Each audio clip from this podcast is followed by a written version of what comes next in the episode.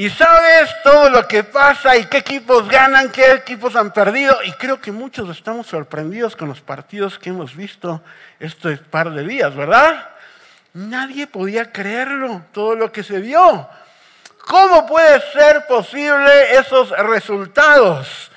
Y a veces, en un mundial así, la gente puede decir, es muy triste, porque los resultados a veces pueden ser muy injustos. Decimos, no puede ser posible que eso justo haya pasado. ¿Cómo puede ser que España jugó 120 minutos, más de mil pases y pierden en penales? La crueldad de los penales, ¿verdad? En todo lo que es el mundial, uno llega a los penales y dice, qué cruel que es. Los penales, a nosotros nos emociona porque no los tiramos, pero el que tira está angustiado, está desesperado. No hay nada peor que ver el que falla. Después vimos a Brasil, ¿no es cierto? El juego bonito, 120 minutos y esos penales tan injustos. No hay nada peor que eso. El 17 de julio de 1994 se encontraba jugando Brasil e Italia. Una final increíble e inesperada. Todo el mundo estaba expectante a esa final. Nunca se había jugado una final así, una final con penales. Fue la primera vez en toda la historia que se iba a jugar una final con penales. Y estaba, eh, después de un partido muy emocionante, llega la poderosa Brasil a estar ganando 3 a 2 a Italia. Y llegaba el turno del pateador número 4, que debía empatar el encuentro. Si este jugador fallaba el penal, Brasil quedaría campeón. Pero si él metía, Italia tenía posibilidades aún de avanzar. Y este jugador tenía todo a su favor, porque había sido ganador del balón de oro en 1993, solo un año antes. Era considerado el mejor jugador del mundo. Había hecho una copa increíble, había ganado todos los partidos. Sin él no hubiera sido lo que fue Italia, era el capitán del equipo. Y en ese momento el increíble Roberto Baggio se acerca a disparar el penal. Y frente a él estaba Tafarel, uno de los arqueros más reconocidos de todo Brasil. Y Roberto Baggio toma el balón y lo pone en el punto penal. Da unos pasos para atrás y el árbitro da el pitazo. Y Roberto Baggio se acerca y patea. Y puede ver cómo el balón se va elevando por encima de la portería, mientras con el reojo puede ver cómo Tafarel se arrodilla, extiende sus manos y empieza a celebrar la victoria. Y Brasil queda campeón en 1994. Recuerdo muy bien ese partido porque todos en casa estábamos con camisetas amarillas, todos le apoyamos a Brasil, teníamos ahí sí la, sangre brasileña que no tenemos, ahí salió, ahí todos éramos, oh, oh Brasil, va a campeón, éramos todos emocionados. Pero efectivamente quedó campeón. Cuando uno busca Roberto Bayo en Google, no encuentra la foto de Roberto Bayo de primera instancia, alzando la copa o el balón de oro como mejor jugador de 1993. No lo encuentra celebrando uno de sus mejores goles. No lo encuentra levantando el escudeto de Italia como lo ganó con diferentes equipos. La foto que uno encuentra de Roberto Baggio es esta. La foto de la derrota. Ese momento exacto donde falló ese penal y donde todo cambiaría. En su biografía encontramos algunas palabras un poco fuertes. Puedes leer algunas frases como, lo cierto es que 25 años después de ese momento, sigo sin dormir bien por el error. Fue el momento más duro de mi carrera, me ha condicionado durante años. Sigo sin perdonarme el penal fallado en la final del Mundial del 94 contra Brasil. No hay religión que importe. ese día podría haberme suicidado y no hubiera sentido nada. Finalmente dice, tuve que dejar el fútbol. Me estaba ahogando, demasiado dolor físico. Cuando volví a casa desde Brescia, no podía salir del coche. Andreina, mi mujer, me echaba una mano para salir de él. No puedo asegurar con certeza si Roberto Bayo se reconcilió, se perdonó a él mismo después de eso. Pero si es que tú te levantas a mitad de la noche sudando y desesperado, recordando ese mal momento, o si no puedes dormir y te estás dando vueltas y no puedes conciliar el sueño, o si es que incluso has vuelto atrás y has dejado todas las pasiones y todo lo que alguna vez alguien te dio como el propósito de tu vida y has vuelto atrás, posiblemente no te has perdonado, no te has reconciliado contigo mismo. Y hay diferentes tipos de culpas que a veces uno puede tener. Hay culpas de todo tipo. Hay culpas que nosotros nos ponemos y que nos llevan realmente a condenarnos. Y uno dice, pero yo entiendo que Jesús me puede perdonar a mí todo lo que he hecho, pero ¿cómo puedo yo perdonarme a mí mismo? Y tal vez muchos hemos fallado y tenemos hoy actualmente culpas muy difíciles. Tal vez alguna vez te pasaste de copas y llegaste a tu casa y le levantaste la mano a tu esposa y a tus hijos. Y aunque fue solo una vez, la relación de familia ya no es la misma.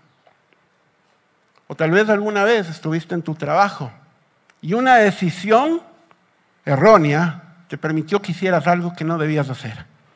Y eso te costó la reputación, el ascenso el cargo y un duro despido.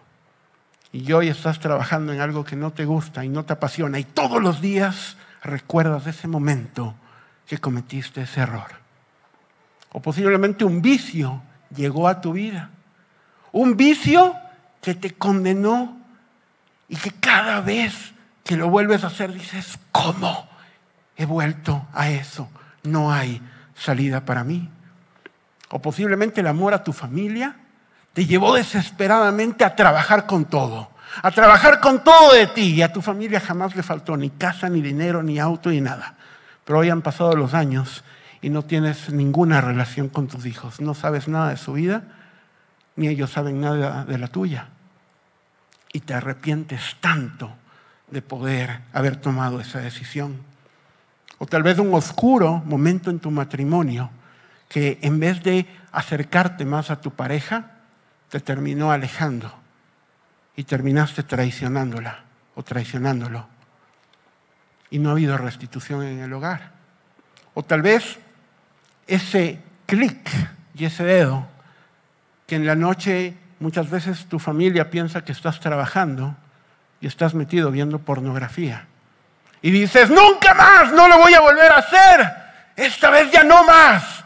Pero la siguiente noche o la siguiente semana, otra vez vas ahí y aunque no quieras ir allá y buscar, terminas otra vez cayendo y no puedes salir de ello. Y dices, soy lo peor, soy lo peor. ¿Qué hacemos cuando lo que hemos hecho nos persigue como un cazador y la culpa no se va, se queda? Hay diferentes culpas que a veces tenemos. Hay culpas que son terribles, culpas falsas. Las culpas falsas son aquellas que alguien nos puso en nuestra vida y que no son nuestra culpa. He tenido jóvenes que vienen y me dicen, el divorcio de mis padres fue mi culpa. Esa es una falsa culpa. O me violaron esos chicos porque fue mi culpa ir al baño sola. Esa no es tu culpa. O él me pega mucho porque es mi culpa, yo lo provoco. O sea, no es tu culpa.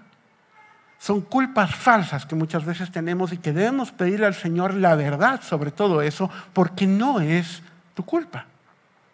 Pero hay otras culpas que se las conoce como las culpas que vienen de Dios, que aunque no lo creas, son un regalo.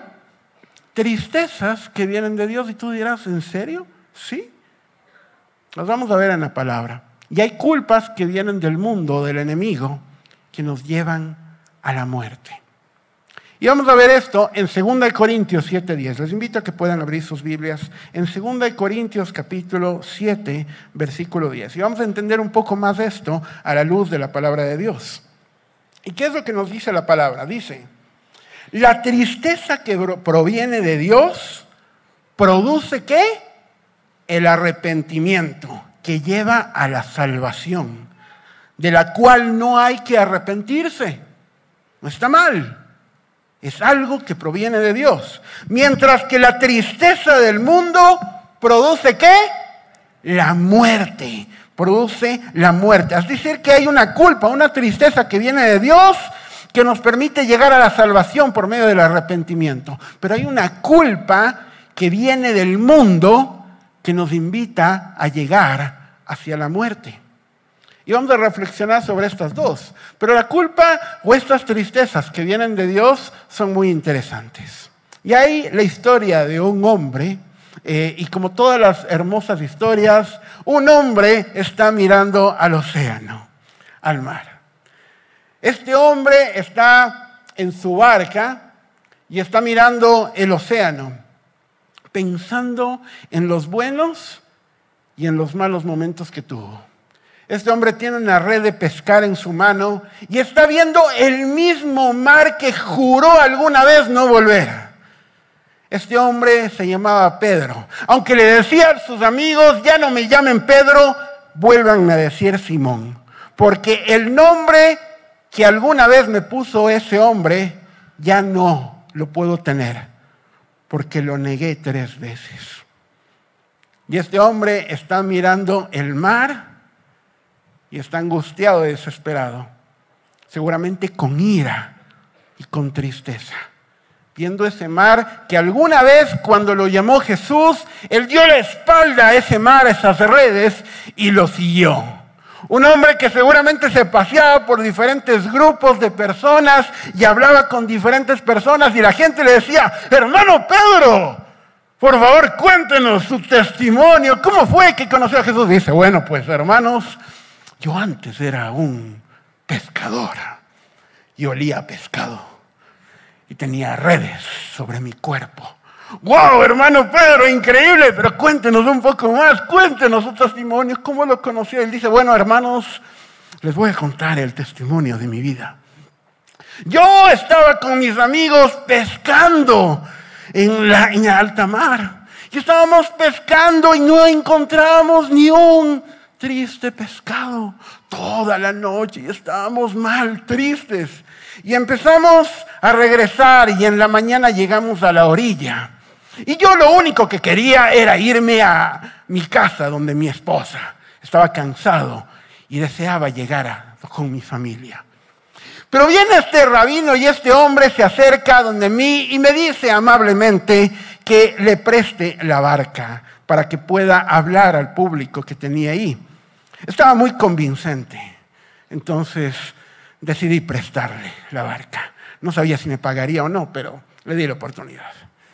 Este hombre habló frente a toda la gente y la verdad no entendí mucho de lo que decía. Pero cuando se bajó, se acercó donde mí y me dijo, me gustaría que lances las redes al agua un poco más. Yo me reí porque dije, mira, tú puedes ser muy elocuente y puedes hablar muy bien frente a la gente, pero el que sabe de peces, pescados, barcas y redes, soy yo. Entonces, ya he pescado toda la noche. Aquí no hay peces, no hay. Hazlo. Así que le di tan insistente y todo. Y, como me gusta tener la razón y no puedo tener la razón en mi casa con mi esposa, aunque sea voy a tener la razón frente a él. Entonces dije, voy a lanzar las redes. Y en ese momento lanzó las redes y todos los peces que había en ese lugar se arrinconaron y se metieron a la red. Se metieron inmediatamente. Dijeron, voy a morir, pero voy a morir voy a salir en la Biblia, aunque sea. Y se metieron todos los pescados de ahí, empezaron los peces, perdón, se meten a las redes y empieza a moverse esa barca de un lado al otro y no podían creerlo. Dice que la red estaba a punto de romperse de tantos peces que habían. Sacaron y no podían creerlo Y yo ese momento decidí seguirlo. Hermano Pedro, increíble, su testimonio nos ha llegado. Y hermano Pedro, usted no ha vuelto a las aguas, jamás volveré a las aguas. Jamás volveré ahí. Yo con ese hombre, como dice el profeta Vos ir al infinito y más allá. No volveré jamás a las aguas. todos aplauden y dicen, wow. Y Pedro recuerda desde esa barca los buenos momentos que tuvo. Pero también recuerda los malos momentos y ese momento fatídico donde tomó una decisión que cambiaría todo. Horas antes del arresto de Jesús estaban todos los discípulos reunidos en ese lugar y estaban discutiendo quién era mayor que el otro. Y uno decía, pues yo soy mejor que ustedes. Y hablé con mi mamá para que le convenza a Jesús de que yo esté a su lado cuando esté en el paraíso. Y otro decía, no, no, no, aquí el discípulo amado soy yo. Decía, pero eso lo dice solo vos, no dice nada Jesús. Pedro se para y dice, a ver señores, Aquí el único que ha caminado en el agua soy yo. Jaque mate. Y toda la gente decía, ¡ah! Y empieza y se acerca Jesús. Y les dice, es cierto, les digo que aquí todos me van a abandonar. Y Pedro dice, no, no, no, no, Jesús. Mira, ellos sí, lo que sea, pero yo contigo hasta la muerte. Yo jamás haría algo así. Y dice, te aseguro, de cierto te digo, que cuanto antes de que cante el gallo me vas a negar tres veces. Pero dice, ni loco, jamás pasaría eso. Horas después, Jesús está en un juicio muy injusto. Le están escupiendo, le están pegando, está ensangrentado. Está a punto de ser condenado, algo terrible. Y en medio de ese lugar se acerca Pedro y ve fuego y decide acercarse a calentarse las manos. Y posiblemente el, error más grande de Pedro fue acercarse a ese lugar a calentarse las manos. Y se acerca y se empieza a calentar las manos. Y alguien se acerca, una viejita y le dice, tú me pareces uno de los discípulos de Jesús. Y dice Pedro, no, no, no, no, no, yo no soy, estás equivocada. Yo ese hombre ni siquiera lo conozco. Va una. Después se acerca otro enseguida y dice, tú sí eres porque hablas como él. Estoy casi seguro que tú sí eres. Y dice, no, no, no, no, yo no lo conozco. Olvídate, yo no sé quién es él. Y después se acerca una tercera persona y le dice, tú sí eres porque te vistes y hablas como él. Yo te he visto, eres uno de sus discípulos. Y hay algunas versiones que dicen que Pedro blasfemó o maldijo. Es decir, que yo imagino que dijo, con ese mentiroso sinvergüenza, jamás a ningún lado. Yo no lo conozco. La palabra dice que en ese momento Jesús y Pedro hicieron contacto de ojos. En ese mismo instante, cuando lo negó por tercera vez y cantó el gallo, miró al que juró que jamás lo abandonaría. Se partió el corazón y se rasgó. Y Pedro posiblemente está desde esa barca llorando, golpeando la barca y diciendo, ¿cómo hice eso? No hay salida para mí. Lo mejor es huir a este lugar del cual dije jamás volveré. Aquí está bien, este es mi lugar. En ese instante, un hombre desde la orilla empieza a gritarles, ¡Hey! Todos dicen, ¿qué? Se acerca Juan y dice, hay alguien que está gritando por ahí. Y ese hombre empieza a decir, oigan, han pescado algo por allá. Pedro le dice a Juan, dile lo que sea, que se vaya. Estoy ocupado acá pensando en mi vida. Juan le dice, no, no hemos pescado nada, no hay nada. Y este hombre insiste otra vez. Le dice, ¿tienen algo de comer? Encima más preguntas si hay algo de comer. Que no hemos pescado nada, no tenemos nada. Dile que se vaya, por favor. Juan le dice, no, no hay nada de comer, nada, nada, nada.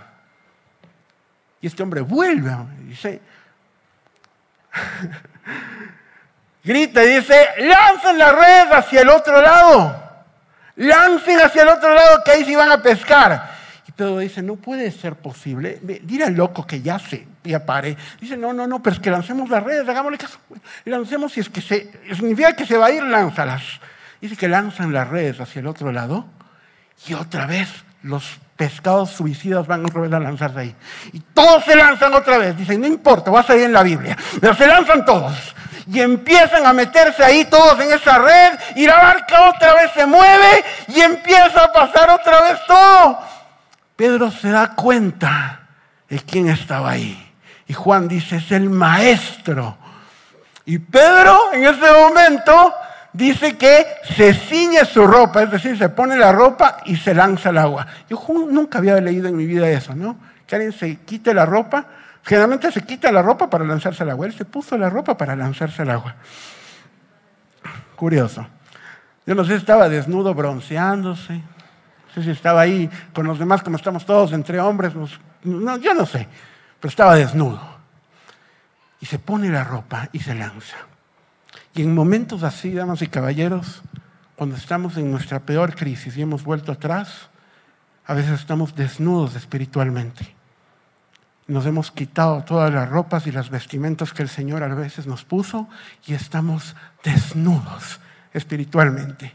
Hemos vuelto atrás. Pero algo maravilloso de nuestro Señor Jesús es su misericordia y su fidelidad. Que Él puede hacer un milagro antes de tu traición e incluso después puede repetirlo para que sea exactamente igual.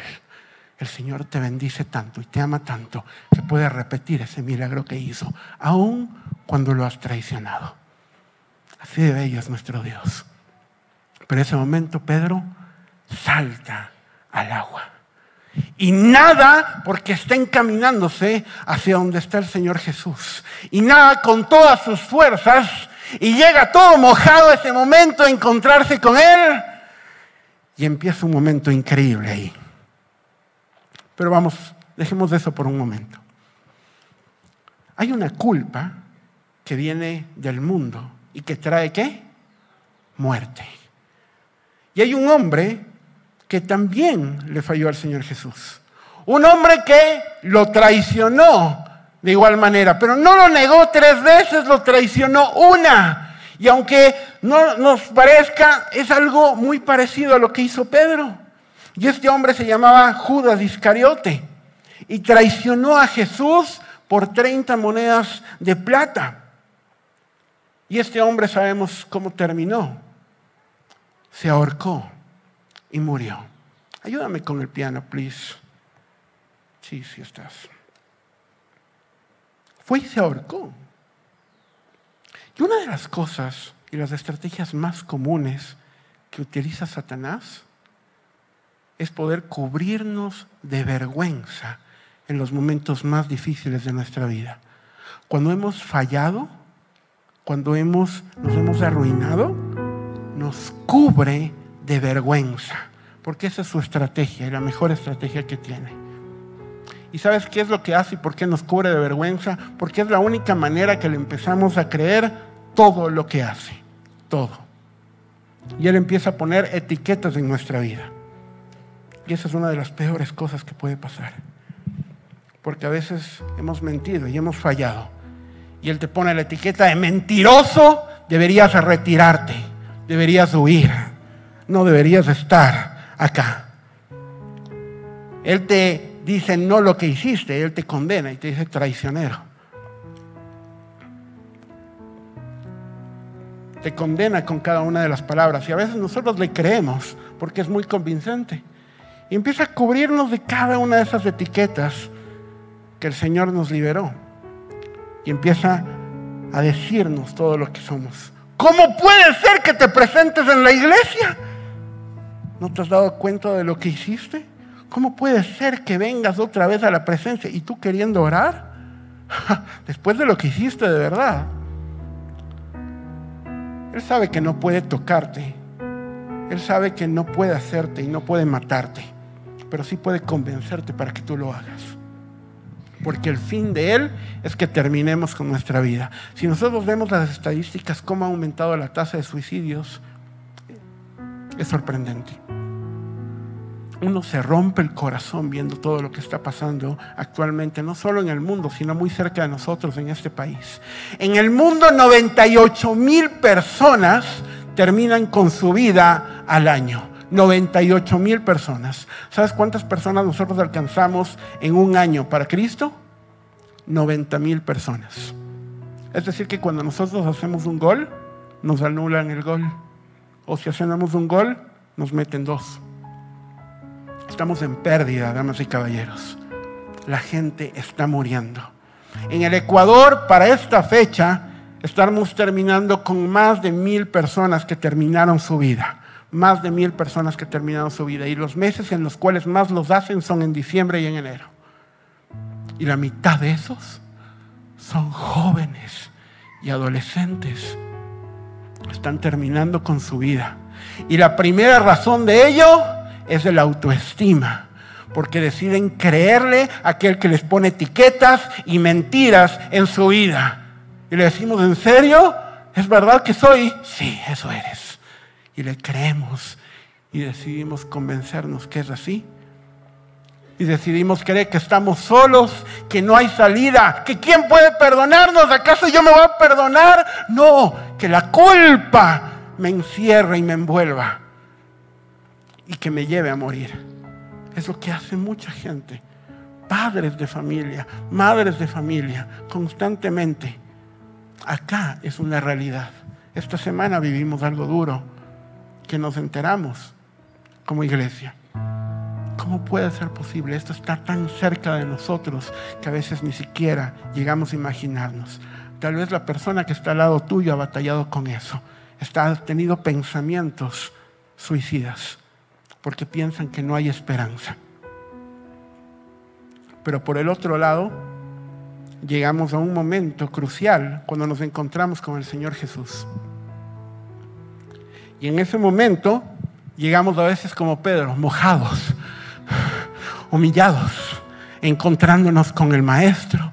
En ese mismo instante a veces no sabemos qué decir no sabemos qué decir, cómo voy a enfrentarme, cómo voy a hablar con mi Dios después de todo lo que hice, de lo que he fallado. ¿Me voy a estar acercando yo ahí a ese lugar? ¿Cómo lo voy a hacer?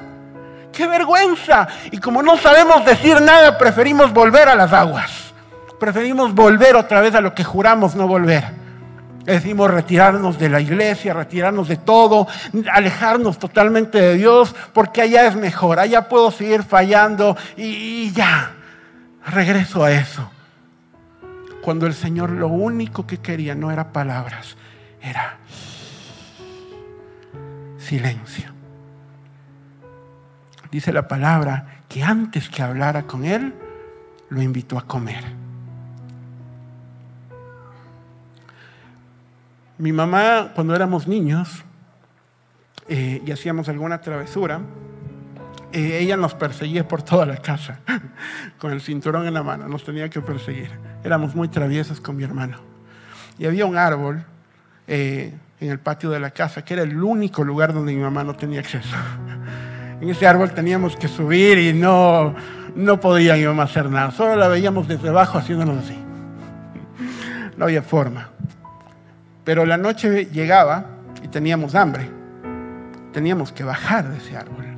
Y mientras bajábamos y nos dirigíamos a la cocina, sabíamos que nos meteríamos en un problema serio. Sabíamos que llegaría el castigo. Pero en vez de llegar y en ese rato castigarnos, darnos una consecuencia, estaba el plato servido en la mesa. Decía, siéntense a comer. Mi mamá jamás nos negó la comida, indistintamente que hagamos. Y hoy el Señor te dice, no importa lo que hayas hecho, no importa lo que haya pasado en tu vida, no importa si es grave, no importa si te arruinó. Hoy vienes primero a comer porque he preparado un banquete increíble para ti. Después hablamos. Después hablamos. Pero hoy he preparado una comida para ti, deliciosa y rica. Después vamos a conversar. Pero hoy a comer conmigo. Dice que el Señor Jesús se sentó con él y prendieron un fuego. y había pescado y estaban comiendo juntos. Y es curioso, era el mismo fuego que seguramente eh, el último fuego que se encontró Pedro seguramente era el lugar donde fue a calentarse las manos. Capaz que Jesús le dijo, ven a calentarte las manos. Y Pedro decía, wow, ese mismo lugar. Y dice, ¿por qué trae a mí el Señor este recuerdo? Porque el Señor trae recuerdo de nuestro pasado, justamente es para poder sanarlo. Porque Satanás lo que hace es traer el recuerdo de tu pasado para atormentarte y llevarte a la muerte. Pero el Señor Jesús trae el recuerdo de tu pasado para sanarlo. El Señor Jesús es el único que te puede decir una palabra en el presente para sanar tu pasado e impulsar tu futuro. Es el único que puede darte una palabra verdadera. Y quiero dejarte con este pensamiento y es muy importante. Si te has olvidado de todo lo que he hablado hoy, recuerda esto. Satanás utiliza la culpa para poder alejarte de Dios, pero Dios utiliza la culpa para acercarte a su gracia. Ese es nuestro Señor, el que en medio de la culpa que hemos tenido lo único que quiere es recibirnos nuevamente en su presencia. Y en ese lugar le hizo tres preguntas, tres preguntas por las tres veces que lo negó. Y le dijo en ese instante, Pedro, ni siquiera le dijo Pedro. Le dijo Simón. Simón como aquel nombre que tenía antes de todo. El Señor Jesús le había cambiado de nombre, le había llamado Pedro. Dijo, ya no te llamarás Simón. Pero el que se alejó, el Señor no lo sacó de su presencia, no lo sacó del equipo. Porque el Señor jamás nos saca del equipo, damas y caballeros. El que decide irse es uno mismo. Pero el Señor respeta tu decisión. Y en medio de ese lugar le dijo, Simón, dices que te llamas ahora, ¿no? Ven, Simón, siéntate conmigo. Y le dijo, ¿me amas? Y Pedro no podía más. Y dijo, mira, yo no puedo llegar hasta ese amor. Yo no puedo llegar al amor ágape que tú estás hablando. Dice que Pedro le respondió, fileos. Es decir, te quiero. Tú sabes que te quiero porque amar no llego hasta allá. Tu amor es ilimitado, mi amor evidentemente es limitado, no llego hasta allá. Siguieron comiendo en un silencio tal vez un poco incómodo. Y Jesús pregunta nuevamente, ¿me amas? Y Pedro dice, tú sabes que te quiero, pero no puedo llegar a más. Y es curiosa la tercera cosa, la tercera pregunta que le dice Jesús, porque Jesús le dice, ¿me quieres? El Señor le pregunta, es como que se bajara de nivel. Le dice, fileos, y Pedro se entristece. Le dice, tú sabes que yo te quiero. ¿Por qué el Señor pregunta eso? Porque el Señor no es de los que nos extiende la mano mientras está parado para levantarnos en medio del dolor, de la humillación, del pecado. El Señor es capaz de arrodillarse con nosotros. Y en medio de la humillación nos toma, nos pone el brazo al hombro y nos levanta con Él. Es un amor que se humilla y nos levanta. Ese es el amor del Señor para todos nosotros. Y en ese lugar, en ese instante, le dio su gracia. Satanás lo que hace es ponernos etiquetas, damas y caballeros, pero el Señor Jesús lo que tiene para nosotros es su manto de gracia. Y el manto de gracia nos cubre de toda etiqueta, cubre todas esas etiquetas que alguna vez nos puso Satanás, que alguna vez nos puso el enemigo que quería confundirnos, que quería etiquetarnos. El Señor las cubre con su gracia. y no se ven más. Nos cubre con su amor, con su gracia y dice, yo te perdono. No te vayas más, no te alejes, porque yo tengo un plan para ti, un propósito para ti. Y termina diciéndole a Pedro las mismas palabras que le dijo en su primer milagro cuando le conoció, cuando terminó todo y le dijo, sígueme sígueme, sígueme, sígueme, sígueme, dijo el Señor Jesús. No dijo, ándate, no puedo verte más con ese pecado. ¿Cómo hiciste eso? La misma oportunidad que pudo haber tenido Judas, pero el Señor y Pedro tomó la decisión y dijo, he aquí que yo quiero seguirte. Y nuevamente fue Pedro. Y Dios lo utilizó grandemente. Y creo que es lo que el Señor desea para nosotros. Si hemos fallado, tenemos una opción. Y es escucharle los gritos constantes del enemigo. Y toda etiqueta que quiere ponernos y que quiere condicionarnos y que quiere juzgarnos. Y el enemigo te va a gritar constantemente, te va a decir, eres un mentiroso, no hay salida para ti, oye, mátate. Porque ¿qué puede, ¿quién puede quererte? ¿Quién puede estar contigo? Vuelves otra vez allá y otra y otra. Deberías retirarte. Y el Satanás nos grita. Pero Señor susurra. El Señor susurra. Y nos dice, te amo. Estoy aquí en medio del dolor en medio de todo, yo te amo, estoy aquí. ¿Sabes por qué el Señor susurra? Porque Él está cerca. Él está al lado de nosotros en medio del dolor. Quiero invitarte a que te pongas de pie, por favor. Pongámonos de pie en este momento y vamos a tener un tiempo con el Señor. Y vamos a reflexionar en cada una de las cosas que nos han pasado, cada una de las faltas que hemos tenido. Si hay algo que te ha impedido avanzar, si en un momento de tu vida has llegado atrás y tal vez justo llegaste, dijiste por alguna razón hoy voy a ir.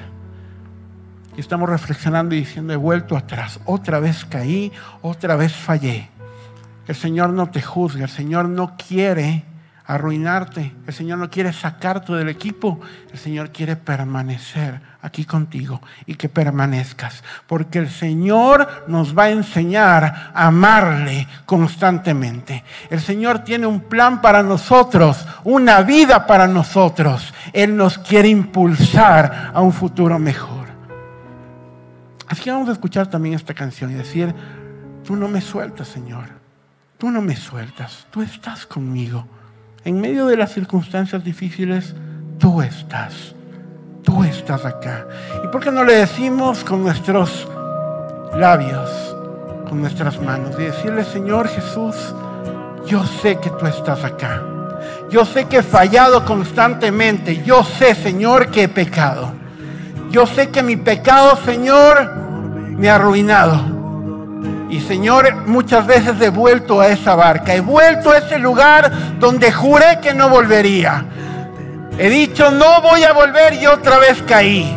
Hoy, Señor, estoy acá nuevamente en tu presencia porque yo sé que tú me estás diciendo es el momento de comer. Tú has preparado, Señor, una cena para nosotros. Has preparado un banquete para nosotros, Señor. Y es momento de recibir de ti, Señor. Gracias por el perdón que nos das. Oye Señor, estoy aquí dispuesto a poder recibir de ti. Y dile con todo tu corazón, no me soltarás Señor. Jamás me has soltado. Jamás lo harás. Tú siempre has estado ahí. Tú no me sueltas Señor. Si en estos momentos tú estás acá y vienes por primera vez o jamás has tomado una decisión, este es el momento.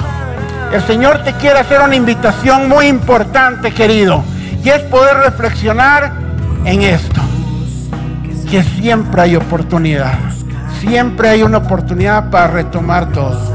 Y este es el instante donde puedes alzar tus manos. Puedes alzar tus manos y hacer una oración de fe. Y decir, Señor Jesús, aquí donde estoy. En este instante te digo, es verdad, he vuelto muchas veces atrás he pecado y tengo pecado en mi corazón. Pero hoy, Señor, quiero declararme libre para ti. Libre, Señor, para ti. Quiero yo hoy recibirte en mi corazón, Señor. Quiero que seas parte de mí. No quiero tener religiones, quiero tener relación contigo. Quiero, Señor, tenerte en mi corazón. Dame, Señor, tu libertad. Perdona mis pecados y mis fallas, Señor. Hoy, Señor, estoy aquí en tu presencia, renunciando al pecado, Señor, renunciando a todo lo que me ha pasado y declarándome libre en ti. Tú que me das libertad, tú que, Señor, que me invitas a dar un paso al frente, Señor, contigo de tu mano. Hoy te recibo como mi Salvador y como mi Señor, Señor. Y quiero caminar contigo para siempre. Gracias Señor por este tiempo que nos das, por tu presencia, por tu bondad Señor. Gloria sea a ti Señor, para siempre y por siempre. En el nombre de Jesús. Amén. Amén. Gloria a nuestro Dios.